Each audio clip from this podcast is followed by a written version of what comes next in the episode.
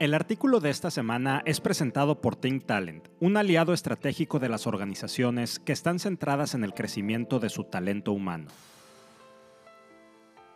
La ciencia del comportamiento en el ámbito organizacional. ¿Por qué la ciencia del comportamiento es por demás relevante en el ámbito organizacional? Déjame te cuento que es principalmente porque ayuda a los líderes a entender la forma en que las personas se comportan de manera individual y organizacional dentro del ecosistema laboral. Las últimas semanas hemos estado tú y yo conversando acerca de la ciencia del comportamiento, desde su origen, importancia y usos negativos que se les puede dar. Mencionamos que el tratar de entender el comportamiento humano data al menos desde el Egipto helenístico en el 323 a.C., donde, a través del uso del horóscopo, se pretendía entender los rasgos personales y psicológicos de las personas.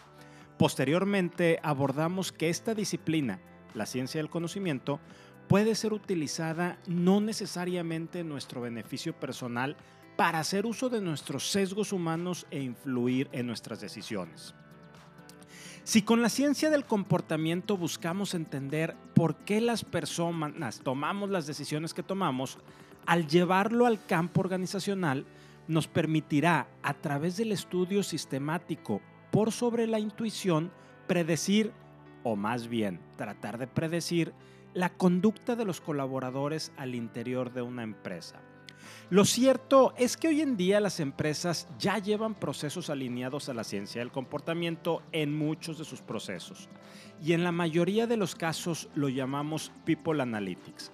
Desde el reclutamiento para identificar al mejor candidato para un puesto disponible mediante el análisis del perfil de comportamiento del profesional, hasta los planes de sucesión y estrategias de retención con el análisis de la cultura, del clima organizacional y la gestión del desempeño de los colaboradores, entre otros. Es decir, lo usamos en temas como incentivos, desempeño, diversidad y trabajo en equipo. De hecho, a través de los assessments de competencias y comportamientos, buscamos comprender los valores, motivadores, impulsores y descarriladores de las personas, así como el nivel y calidad de sus relaciones interpersonales y su facilidad de cambio y adaptación. El principal beneficio del uso constante y metódico de tomar decisiones acerca de los colaboradores basada en la ciencia del comportamiento es, como mencioné líneas arriba o palabras arriba, en este caso que te lo estoy contando, que elimináramos la intuición o, y lo digo entre comillas, lo que están haciendo otras organizaciones exitosas. Una vez que nos damos cuenta que las mejores prácticas, y también lo digo entre comillas, lo de mejores prácticas, son más bien una mezcla de opiniones e intuiciones, el apego a bases científicas es el paso lógico. Aterricemos el uso de la ciencia de datos a organizaciones específicas. ¿Qué empresas están usando la evidencia y ciencia y sobre todo, de qué forma? De acuerdo al SHREM, la Society of Human Resources Management, Empresas como Google, Capital One y Logitech están usando la ciencia de datos para mejorar sus procesos humanos y el comportamiento de sus colaboradores. Veamos el caso específico de Google. Esta empresa creó un departamento interno de investigación y desarrollo llamado People Innovation Lab, que le pusieron P-Lab, que reporta directamente al vicepresidente de recursos humanos y que es responsable de realizar las investigaciones más exhaustivas y de vanguardia destinadas a mejorar las prácticas organizativas de Google para determinar los enfoques más efectivos para gestionar personas y mantener un entorno productivo, incluido el tipo de recompensa que hace que los empleados sean más felices. Los artefactos y símbolos culturales de Google que tanto nos llaman la atención como lo es la comida gourmet gratuita, los aperitivos interminables, los perros en la oficina, masajes, clases gratis, gimnasio, vacaciones ampliadas y otras tantas cosas que hemos copiado los últimos años, no fueron implementados a partir de la intuición de alguna persona o de mejores prácticas. No, cada una de ellas se implementó y se mantiene en función de los datos.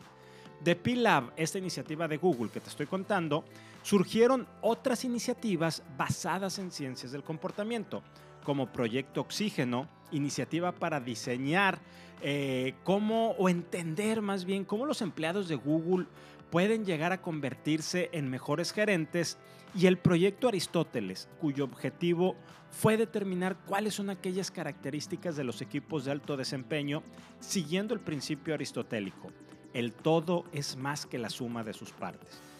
La manera en que lograremos entender la diversidad y complejidad del ser humano y sus actos humanos es conociéndonos y observándonos a profundidad.